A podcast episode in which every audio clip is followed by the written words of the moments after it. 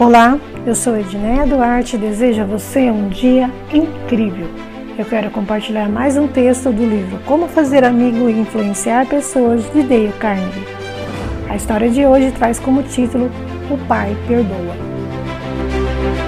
Escute, filho, enquanto falo isso, você está deitado, dormindo, uma mãozinha enfiada debaixo do seu rosto, os cachinhos louros molhados de suor grudado na fronte.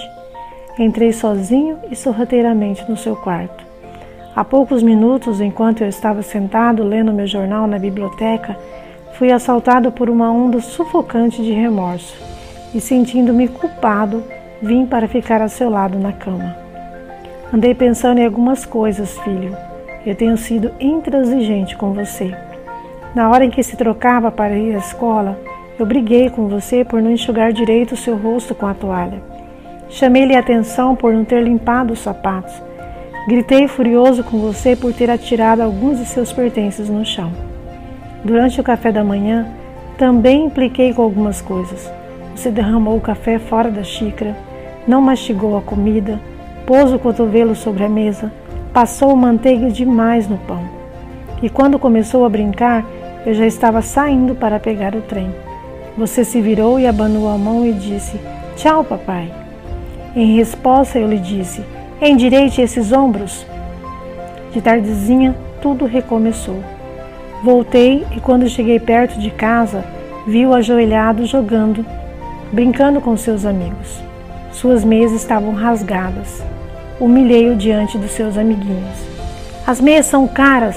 Se você as comprasse, tomaria mais cuidado com elas. Imagine isso, filho, dito por um pai. Mais tarde, quando eu lia na biblioteca, lembra-se de como me procurou timidamente? Quando afastei o meu olhar do jornal, irritado com a interrupção, você parou a porta. O que é que você quer? Eu briguei. Você não disse nada, mas saiu correndo na minha direção, passou os braços em torno do meu pescoço e me beijou. Seus braços foram se apertando com uma afeição pura que Deus fazia crescer em seu coração e que nenhuma indiferença conseguiria estipar. A seguir, retirou-se, subindo correndo os degraus da escada. Bem, meu filho, não passou muito tempo e meus dedos se afrouxaram, o jornal escorregou por entre eles e um medo terrível e nauseante tomou conta de mim. O que o hábito estava fazendo de mim? o hábito de ficar achando erros, de fazer reprimendas. Era dessa maneira que eu vinha recompensando por ser uma criança. Não que eu não amasse. O fato é que eu esperava demais de você. Eu avaliava pelos meus próprios padrões. E havia tanto de bom, de belo e de verdadeiro no seu caráter. Seu coraçãozinho era tão grande quanto o sol que subia de trás da colina. E isso eu percebi pelo seu gesto espontâneo de correr e dar-me um beijo de boa noite. Nada mais me importa nessa noite, filho. Eu entrei na penumbra do seu quarto, ajoelhei-me ao lado da sua cama, envergonhado. É uma expiação inútil. Sei que se você estivesse acordado não compreenderia essas coisas. Mas amanhã eu serei um pai de verdade. Eu serei o seu amigo. Sofrerei quando você sofrer. Sorrirei quando você sorrir. Morderei a minha língua quando palavras impacientes quiserem sair pela minha boca. Eu irei dizer e repetir como se fosse um ritual.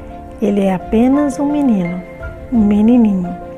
Receio que o tenha visto até aqui como um homem feito.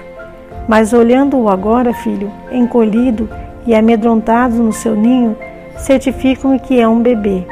Ainda ontem esteve no, nos braços de sua mãe. Eu exigi muito de você. Eu exigi muito. Uau, que texto, né? Que profunda reflexão. Eu tenho certeza que em algum momento, assim como eu, você se identificou. Quem nunca, né, se sentiu mal após criticar alguém? Talvez você nunca tenha tido essa atitude com o seu filho ou com sua filha, mas pode ter tido com a sua esposa, com seu marido, com um amigo ou colega de trabalho.